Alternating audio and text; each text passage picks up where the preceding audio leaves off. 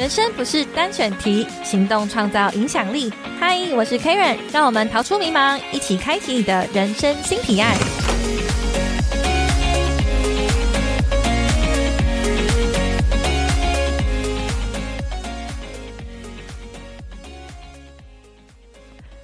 Hello，大家好，我是 Karen，欢迎重新回到人生新提案的 Podcast 节目。那我们节目呢，时常会访谈一些不错的角色人物来到我们的节目当中。这一集节目呢，邀请到的是我们重量级的来宾，也就是呢下一本读什么的 Podcast 博主瓦基。让我们欢迎瓦基。Hello，Karen，还有各位听众，大家好，我是瓦基。好，我跟瓦基大概是在一九年的时候有一个缘分认识的。那这个缘分是因为我当时有开一个读书会，然后在网络上找一些关于书籍的补充资料，想说我们在读书会上面可以用。那就找到瓦基的这个阅读前哨站的网站，非常非常的丰富。然后那时候本来是想要自己做一个教材，但是瓦基实在太丰富，我就私信瓦基说啊，能不能？借我拿来读书会，所以我们就最最一开始的时候，一九年的时候有一个讯息上的认识。那后来呢，就读呃有邀请瓦基亚我们这边演讲，分享他的书斋的制作，还有一些节目呃还有一些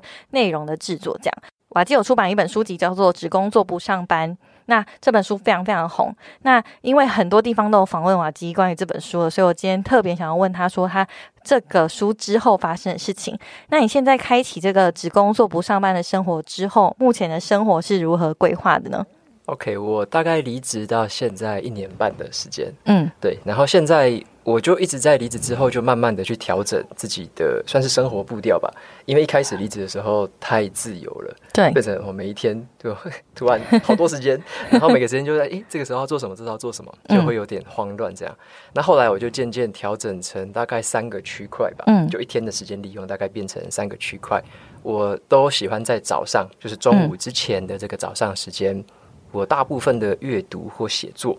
或者是写一些文案啊，只要是我要写东西、要创作东西，大部分是在早上的时候做。嗯嗯嗯然后我中午就是像我都在家，就是直接在我的工作室工作嘛，所以我就在家自己煮饭啊。嗯，煮完之后我就边边吃东西边看剧，嗯所以大家就休息，大部分都休息到一点半到两点左右。嗯然后下午我就会开始收 email 啊，然后处理一些网站的事情、社群的事情，嗯然后可能做一些沟通、跟一些会议，还有一些邀约，我大部分都把它排在下午的时间。嗯嗯然后傍晚的话，我就是像我自己的话是有慢跑的习惯，嗯一个礼拜我就跑三天。那其他的三天我会去跳舞，嗯我还有跳国标舞的习惯。超酷所以大，概就是把这些跳舞跟跑步的时间就刚好都错开一天做一件事情这样。那除了这个之外，我傍晚的时间我觉得是比较自由一点的时间。嗯对，像我傍晚的话，我就有时候我还是会看书啦，因为有时候我觉得诶某一本书就是看到有点停不下来，想继续看。嗯晚上我就继续继续继续阅读，但有时候晚上的时候比较轻松，就是嗯可能吃完饭啊、追完剧之后，那我可能就会上网开始看一些网络的文章跟影片。嗯对，所以我晚上会比较让自己可以去接触一些更多网络啊，或者是一些额外的数位资讯。对，所以我大概把一天大概是分成这三个区段在生活。嗯，那因为原本在台积电的工作就是它很严密紧实，所以本来就有一个固定的工作生生活模式。那你在没有这份正职工作之后，你刚好经过一个混沌期，然后到现在才区分成三个区块嘛？那我觉得应该有很大部分人会一直在这个混乱期，像我可能就属于这种，就是所以嗯、呃我想说比较自由。我我跟你有点相反，你应该是成型人，然后我是属于夜猫子型的，所以我可能会到中午的时候苏醒。没有，我还有客户啦，我会会刻意就是呃，客户感觉要密我的时候，我就会醒来，然后一直到中下午的时候，我就会收集资料，然后晚上的时候就开才开始比较多工作，到凌晨。之后我就才睡觉，可是就是其实好像有点不自律。那如果以你呃的方法的话，你要怎么跟大家分享说你是怎么走出那个混沌期的？OK，其实我也不能说现在是完嗯全嗯好的阶段，因为因为我有时候还是会像最近几个年假，有时候会觉得哇，年假我也是想要跟大家一样放假，对。所以，我年假的时候也是就就放纵，然后就会嗯。到处去吃好料的，嗯然后再追更多的剧这样子。嗯。对，所以我觉得它是规划好这三个时段，它比较像是让我有一个算是框架。让我知道说，如果我今天状态好的时候，嗯，我来按照这个框架，可以把它百分之百的照这个框架走。对。但有时候我觉得，像我自己偶尔也会遇到了，对，就是可能哎，最近读的这几本书比较没有热情，或者说读起来比较没意思，那写的就比较闷嘛。对。那我就会变成哎，那就是写的那个时间就比较少。嗯。早上，像我最近早上。在看 NBA，嗯嗯，最近早上 NBA 的季后赛开打，所以我就会有时候就是忙里偷闲，就觉得，哎，那我一个礼拜我就刻意挑个一两天，嗯，然后是来看 NBA 我喜欢的球队这样，嗯嗯，所以我觉得我我也没有说百分之百的很很完美的自律去要求自己说一定要按部就班做，而是我大概知道说我可能大概七八成的时间，嗯，我照着某个步调走，嗯，就。已经很不错了。那其他可能两三成的时间，我会偶尔会让自己放纵一下。嗯嗯，对。那我觉得它只是一个比例分配的问题啦。所以我是觉得这样子的比例让我觉得过得还比较自在一点。嗯，对。反而有时候像我之前有一段时间就想说，我好像不能这么废，所以我就会说 百分之百就一个礼拜就要完全按部就班按表操课。对。结果发现那样子过了一两个礼拜之后，就觉得那种。那种压力或者是那种紧绷的情绪，嗯，反而会让我觉得好想要快点更放纵一点，或者说想要快点再放松什么的。结果那之后就有点像是那种报复性放松，啊，就是突然啊，然后下然后下一个礼拜一整个礼拜都很萎靡这样子。所以，嗯，我觉得好像把自己掐太紧也不好，这是我那段时间的一个体会了。所以我后来就是用这种。算是有一点调配比例的方式，去什么时候自律一点，那什么时候可以把休闲娱乐的时间在比例拉高一点，所以我会让自己做一个稍微弹性一点的配比，这样就会有自己的一个生活节奏、生活方式。嗯，那因为你刚刚有提到说，有时候你会遇到可能有一些书是你比较没有这么热情的，那。也有点说，感觉听众会觉得说，嘿现在好像是把以前的兴趣，然后开始慢慢转变成工作，然后会有出现一些烦心的时候。那在这种时候，你会怎么排解你的情绪呢？嗯，嗯就像呃，有时候像我自己挑的书嘛，当然是我自己会有兴趣看的。对，可是有一些书，它可能跟我的预期中的方向可能不太一样。嗯，那当然有一些例子，例如说，有时候我会觉得那一本书可能它会有很多的理论，嗯，或者说，诶，可以让我找到很多的故事，因为我自己还蛮喜欢看所谓的一些学术的实验，嗯。因为我想要了解说，透过科学去，怎么去证明或怎么去呈现那种，例如说心理学的状态啊，对，社会学的一些人际上面的这样状态。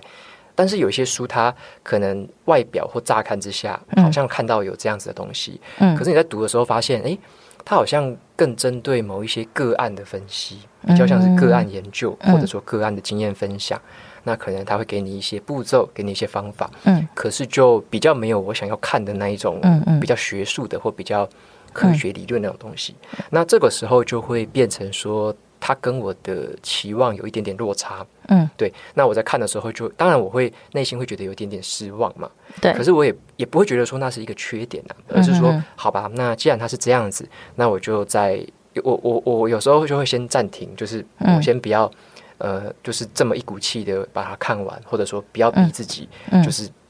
硬是要把它。今晚之类的，我就会切换成另外一本书。哦，像我有时候会把一些小说类型的，我就会放在身边。如果我遇到比较烦心的时候，我就会从小说或者是自传那边，嗯，就去有点像让我更放松，让我去看一些故事型的东西。嗯，对，所以我这个时候就稍微切换一下。那过一阵子，我再把它切换回来，再把原本那一本书再重新的再翻阅，然后呢，再去把。比较类似说比较个案型的，我也从里面去找一些我是不是可以获得什么启发，或者是比较步骤型的，我是不是可以有一些东西我可以真的应用在我的生活上面。嗯所以所以我说我的方式其实我还是会去呃很诚实的面对我当下那种失望啊，或者说觉得有点不耐烦的那种情绪。嗯嗯。对，可是我就我还是会尽可能找到另外一个出路啦，就是有可能是像我刚刚说的小说或者是一些自传，我还是会找另外一条出路。来去暂时的绕过，或者说先化解一下当下的那一种情绪，做个转换。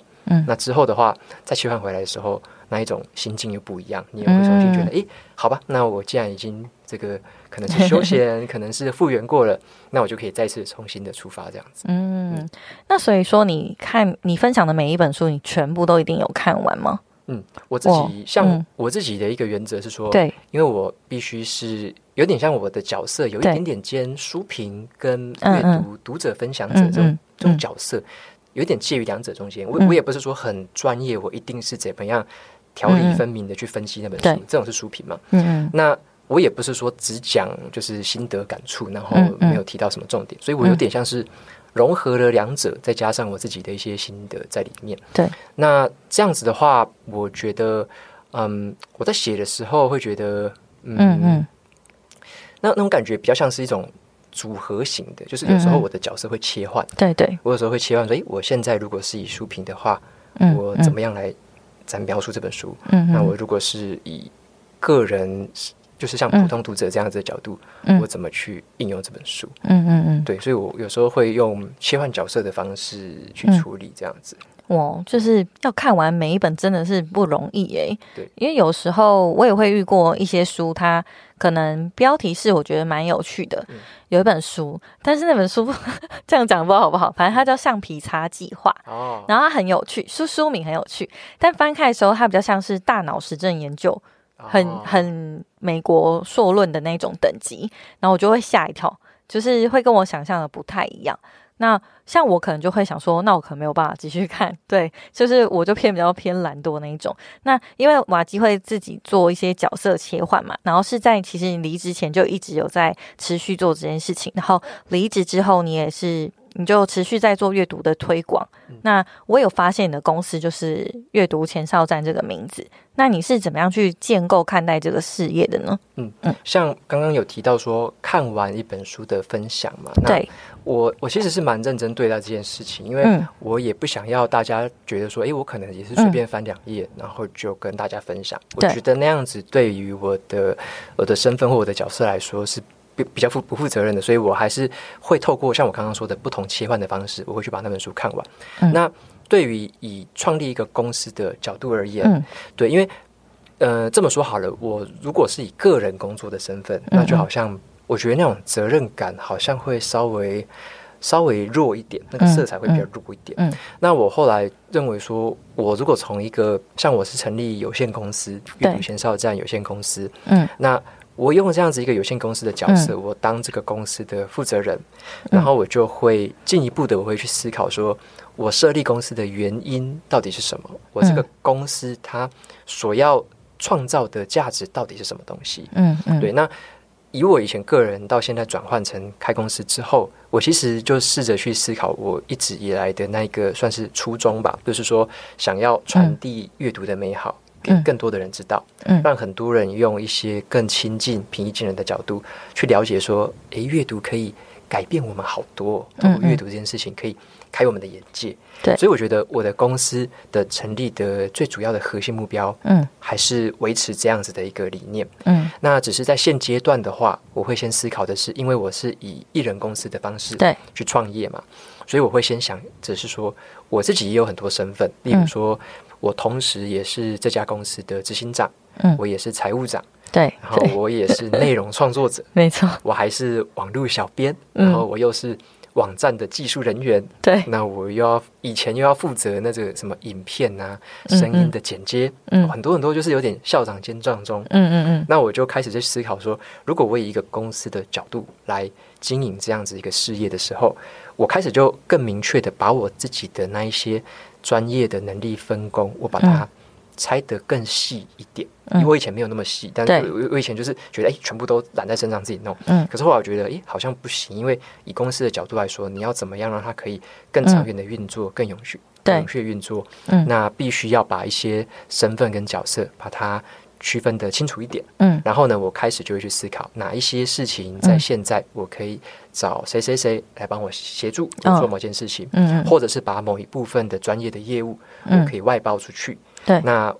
在我身上的我身为一个内容创作者，我独特的价值是什么？我就把我更多的时间投入在这个部分，嗯嗯，所以我觉得创立公司对我一个很明显的改变，就是让我对于我这个人能够有一个更。更全面的分析我的各个能力怎么样拆解，我的身份该怎么样的去区分，这个是我目前也算是正在学习的一个部分。对，因为讲到创业就很有感，因为我们自己也是开公司大概三年的时间，那我是离职前就开公司，到后来呃正式的专职在创业上的时候，就会发现。跟我想的也很不一样，因为原本在斜杠做的时候，只是觉得公司我拿来开发票方便就好。但是开始专职的时候，嗯，因为一个是减少了稳定收入这件事情，然后再就变成像刚刚瓦基讲，就是产销人发财自己都要顾。那我不是属于财务，不是。财务理财这状况不太好的人，然后一开始要自己学习，然后要去累积财富，或是把这个金额投入到下一笔投资的时候，都会比较莽撞。所以也是真的在学习说，嗯，要怎么样把这些身份切分出去。同时，我觉得最困难的应该是说，怎么样找到对的人来协助这件事情。你会有什么方式去协助自己，就是找到对的人吗？嗯。我觉得这一个点 K 容问的很好，可能 我觉得我们的阶段有一，我猜有点类似，对对，像是你说你三年，那我大概是一年半左右的时间，我觉得阶段有点类似，嗯嗯。那你说怎么样找到对的人这件事情，嗯，我觉得也是我现在在学习的部分，对，因为我我现在就是像我开始有跟一些不同的人合作，对对对，包含诶可能剪辑师啊，对，可能社群小编之类的这样子的不同的专才的人合作，那我也会。我也会仔细的思考说，那到底哪一些事物是长期性的，要合作很长期的，还是说哪一些事物是比较偏向那种 one shot 那一种单一个案子的，可能 by case by case 那一种。所以我觉得这个部分是我现在在做很多，我在做很多新的尝试，跟新的专案，嗯，所以我也是。算是进行式，我也正在了解说哪一些东西我是要去找到真的一个 right person 来做一个长期的合作。嗯嗯。那哪一种是我可以依照当下的情境跟状况，嗯，找到适合的专业人才来协助我来做这个 one shot 的专案就好。所以我觉得这个也算是我正在进行中的尝试中的一个阶段。因为我有经过这个阶段，然后觉得很辛苦，就是一直在尝试，然后这尝试一定可能大部分是错的，对，就是可能。呃，跟对方的配合，然后尤其是因为像我自己是没有没有在公司当过主管的角色，就已经出来创业的人，所以我基基础不太知道怎么带领一个人或带领一个团队，然后以及好像最重要就是 one on one，就是你怎么跟他沟通你的工作。那因为有，我觉得我们有一个身份是限制，就是我们在台面上是 KOL 网红这个角色，但实际工作的时候可能会跟台面上不太一样。就个性上或是谈吐上，然后我会发现跟我接触的人进来可能会压力太大，你会有这种困扰吗？就是说有点像可能在台面上觉得是，嗯，可能是某一个亲切的形象，对对，可能是个少女，对某一个那个我们经营或者说我们让别人看到的形象，对。但是当我们转变成一个主管角色，尤其像是主管角色，对对对对对，我们可能会用哎。比较偏向管理或者是要求的方式，对对，去去对待或者说去管理，嗯嗯，我们跟我们合作的对象，对。那我觉得像这一点的话，我的回馈是这样子。我之前以前在公，包含我在公司的时候，呃，我曾经有思考过这个问题，就是说，像有时候我们会跟上面的老板报告嘛，对对，外面组织合作什么的，我们可能会表现出一个样子，嗯，但是当我们回头回过来。要求下属的时候，可能又是另外一个嘴脸。嗯嗯，我以前有思考过这种挣扎，因为在职场上，我那时候因为在很大的公司嘛，对，会看到蛮多这种算是嗯嗯嗯呃角色切换或者是那种嗯情绪切换超快的，我会看到很多这种。对，那我就在想说，像对于我来说，对我自己来说，我适合这样子的做法吗？就是说，像那种是需要。很很快速的切换那种心境，马上调试，嗯，然后甚至你会觉得好像变成两面人或者是多面人的感觉，嗯，那对我自己来说，我好像我那时候思考是，我好像不适合这样子，嗯，的一个管理方式，嗯，所以我那时候在调整，像我那时候读了好多管理的书，我渐渐的把我自己的管理心法或者说方向比较调整到是一个。我尽可能的一致，嗯，就是我想，我比较追求的是那种一致性，嗯嗯，就是说我无论是在对主管，无论是在对外部，呃，无论是对我团队的成员或是其他团队的成员，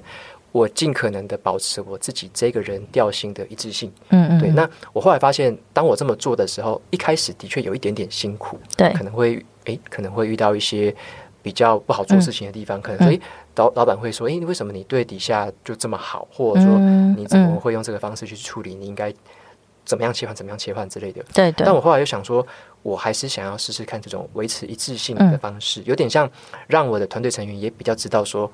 诶，我是一个怎么样可以相处的人，嗯他们也不会觉得这个差异太大，或者说觉得诶很很委屈之类的。所以我自己在职场上，我是用这种方式去调试。那我后来也觉得这种比较表达一致性的方式，还蛮符合我自己的个性，而且我认为在带领上面也没有造成太大的问题。所以包含我现在。的方式，我也是尽可能的维持这个一致性。对，在维持一致性的时候，也会逐步的去往自己的目标迈进嘛。那你是怎么样去让自己的公司啊，还有现在的粉砖去逐步达成你的目标的呢？因为其实，在书里面你有预设一个日期，就是你某一个时间就要离职，然后呃，也要也要去达标到一个程度。那你是提早达标嘛？那你当时是怎么做？然后你现阶段又因为已经是公司了，你会要采取什么样子的做法呢？嗯哼嗯嗯，像我那时候其实，在嗯。呃，在离职之前好了，对，那时候一个比较基本的目标，一开始一开始在做斜杠的时候，其实我的目标还不是为了什么获利之类的，嗯，我一开始目标其实只是为了说能够记录读书心得，能够分享，对我有帮助，对别人有帮助。那后来的我在后来第二年开始的那个商业模式的盘点之后，嗯，我开始去思考说，这的确是可以把它运作成一个商业模式。那我就开始去思考说。所谓的这个目标，我该怎么样去设定？嗯，那我自己比较清楚的设定方式是说，我我没有办法特别去规划说我在什么时间点之前一定要赚到多少钱，嗯嗯，或者说一定要有多少个 case 之类的。我认为这种目标对我来说，它的不可控因素比较大，所以我自己设定的目标，我比较喜欢的是那一种，就是当我在做这个任务的时候，它。它本身就能够创造一定的价值，嗯，它能够累累积，它能够带来这个复利，能够有最基本的这个累积，我持续的去完成它，一个又一个的完成。所以我那时候的目标其实很单纯，像我每个礼拜，当时是每个礼拜发表一篇部落格的文章，对，加上很多社群贴文，加上一个 podcast 的说书内容，嗯，那我那时候也有开始已经跟出版社。合作，然后也有很少量的那种叫做联盟行销的一些配合。嗯，那我就去思考说，如果这样子的一个合作，它已经有一个最基本的一个收入、最基本的获利模式嘛。嗯，那我能不能够很持续性的把这件事情可以做好？嗯，而且要能够做得久。嗯，那我可以期待的就是说，它的这个成长性是可以持续的，因为我那时候有在做电子报。对，因为电子报的好处就是你可以收集 email 名单，对对，那这个会持续的增加。当你收集的 email 名单越多，嗯，你可以直接接触到的人就越多，嗯，所以我自己有信心说这个是一个累积性的，对，所以我就会把这个当成是我的目标设定。嗯，我需要持续性的产出有价值的内容，持续的累积。我的 email 名单，对，持续的去拓扩展更多跟出版社还有一些联盟行销业者的合作机会。嗯嗯，在这个情况下，我就持续的把我能够控制的事情一个一个做好。嗯嗯，那当然，我外部的数据我也会记录了，就是说可能合作的案子啊，可能金额什么的那些都会记录。可是我觉得那一些不是我特别想要去追求，一定要有什么业绩之类的。对，而我认为那一个是当我们把有价值的事情做好的本身。嗯。它会随之而来的，嗯，所以我就是把那个东西当成是一个算是落后指标。当我有做好事情之前，这是领先指标；当我有把我可控的事情做得好、做的持续之后的落后指标，也就是所谓的营收啊或者合作嗯，它就会显现出来。嗯嗯，那我也是经过了好几次的持续的这样的执行之后，检查再修正，我发现，哎，这个道理或这一个方式是持续的。在前进，在进步当中，那我也就用这个方式持续的，像在规划我现在下一步要做什么事情。所以我蛮专注于说，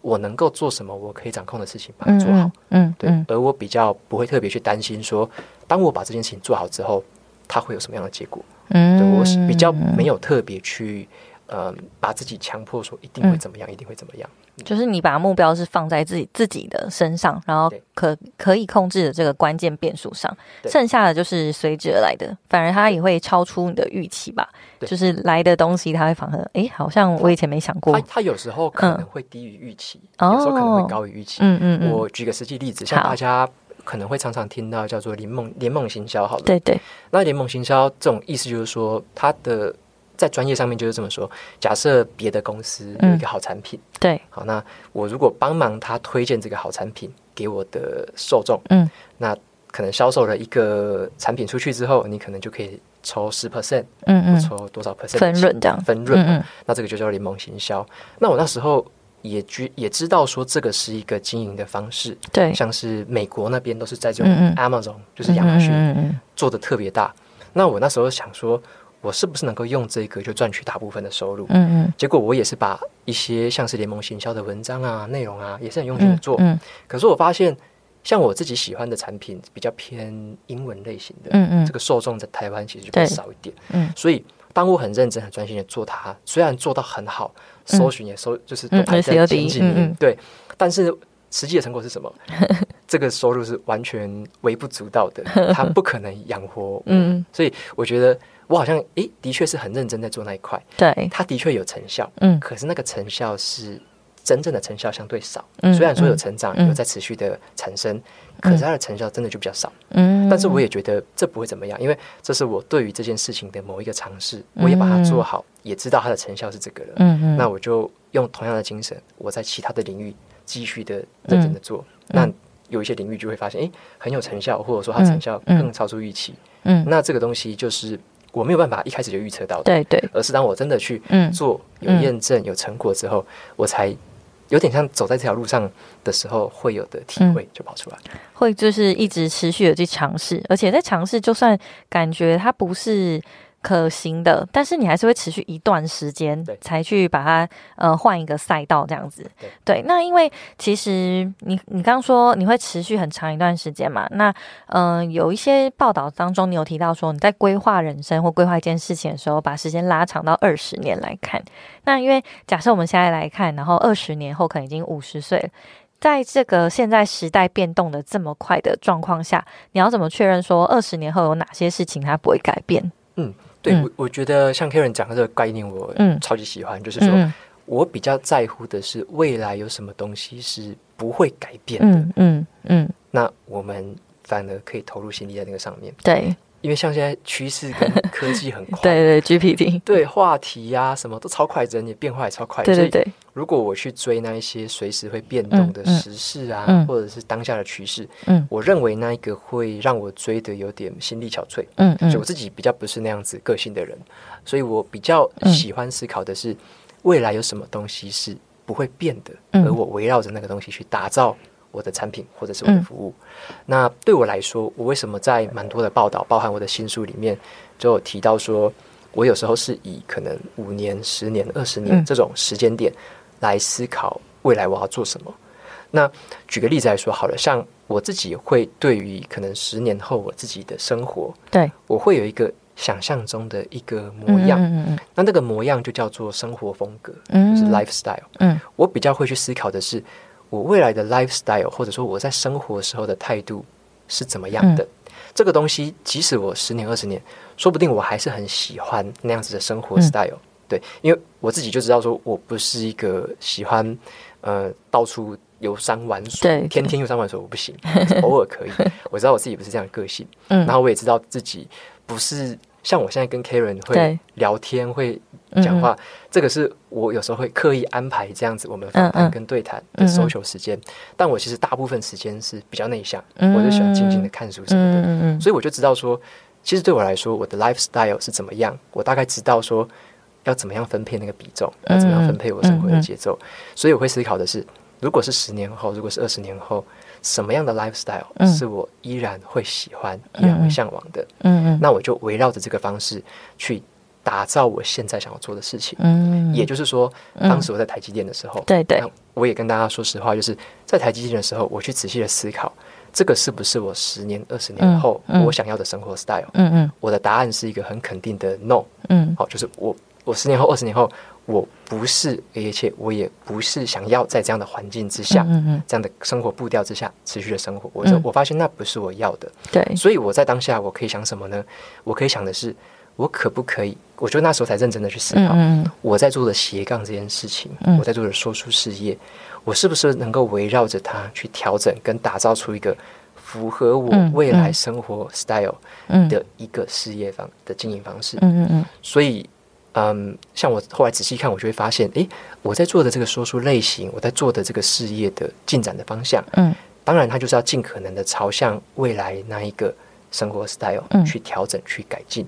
然后我就从像一年半前就真正的离开台积电了，那就是一个很明显的一个又一个 milestone，嗯嗯，等于说又更接近了我理想中的那一个样子。嗯，那么我现在呢，其实也还不是完全完美的达到那个样子。嗯，可是我知道的是。我在做的一些尝试，我在前进的一些方向，是有机会把我渐渐的调整到那一个很符合我自己的一个生活，呃，生活风格的一个这个步调。嗯嗯嗯。那你有没有一个理想中的代表人物？就是二十年后你想成为什么样的人？嗯嗯。OK，嗯，我不一定是成为某一个了，或者某一某一个，因为我自己蛮欣赏的作家有好多位。对。那我会觉得。他们，呃，我举个几个例子，大家可能有听过吧？像是《原子习惯》这本书的作者叫做 James Clear，嗯，那还有一本书叫做《一周工作四小时》，嗯嗯，Tim Ferris，对，对他们两位都是我很欣赏的。那我还有欣赏第三位叫做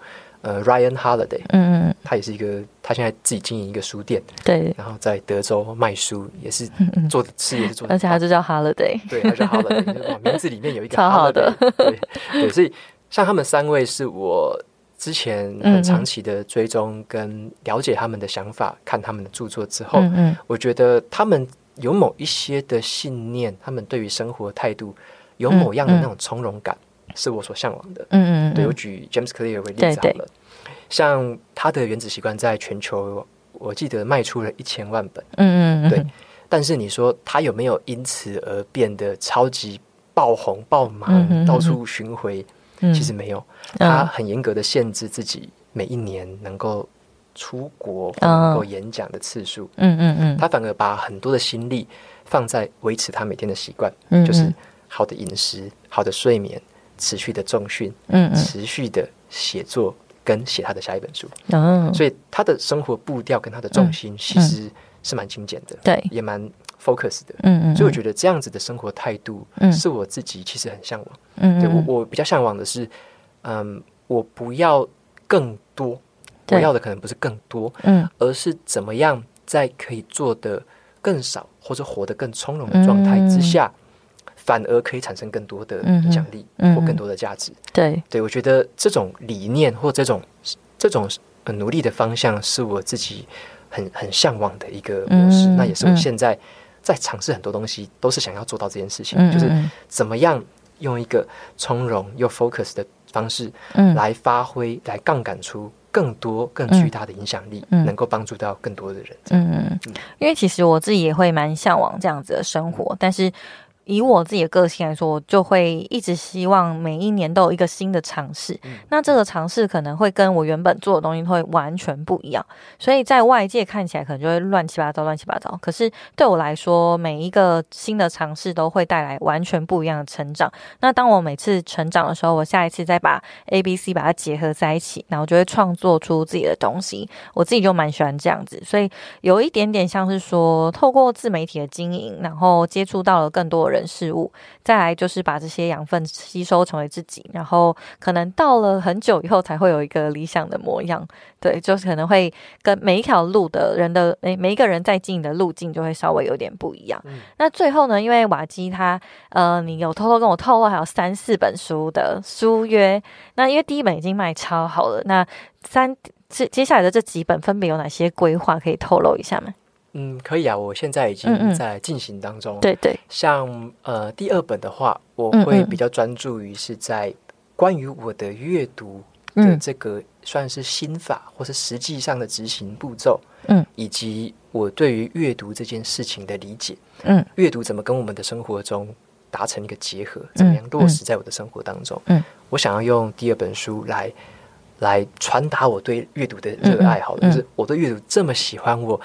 这几年来投入在这个当中，我到底发现了我体会到什么事情？嗯，我想要把这个阅读这两个关键字背后的很多东西，想要透过这本书来跟大家做一个完整的分享。哇，对，这是第二本。然后第三是，呃，后面的我会比较偏向于像像我的第一本是比较像是个人的故事性质。对对，那我后面的书会比较偏向于那种。呃，有真正的工具型的，真正的可以用的方法、步骤甚至是一些范本之类的。所以之后的话，我包含会写一些像是笔记、做笔记，怎么知识管理啊，包含怎么样去管理时间啊，怎么样去让自己更有行动力。我会对于这些东西都是我。很有兴趣，而且我一直以来在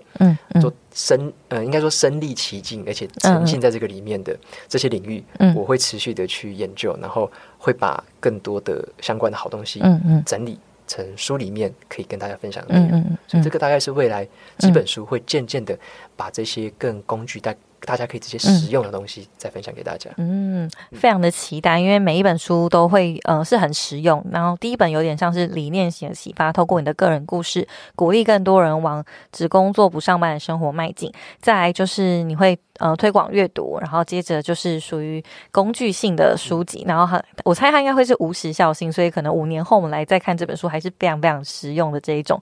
对不对？因为我自己很喜欢工具型的书。那今天这一集呢，瓦基跟我们分享了他只工作不上班之后的一些人生规划，还有他的理念。那接着下一集我们会讨论到关于知识变现的一个历程。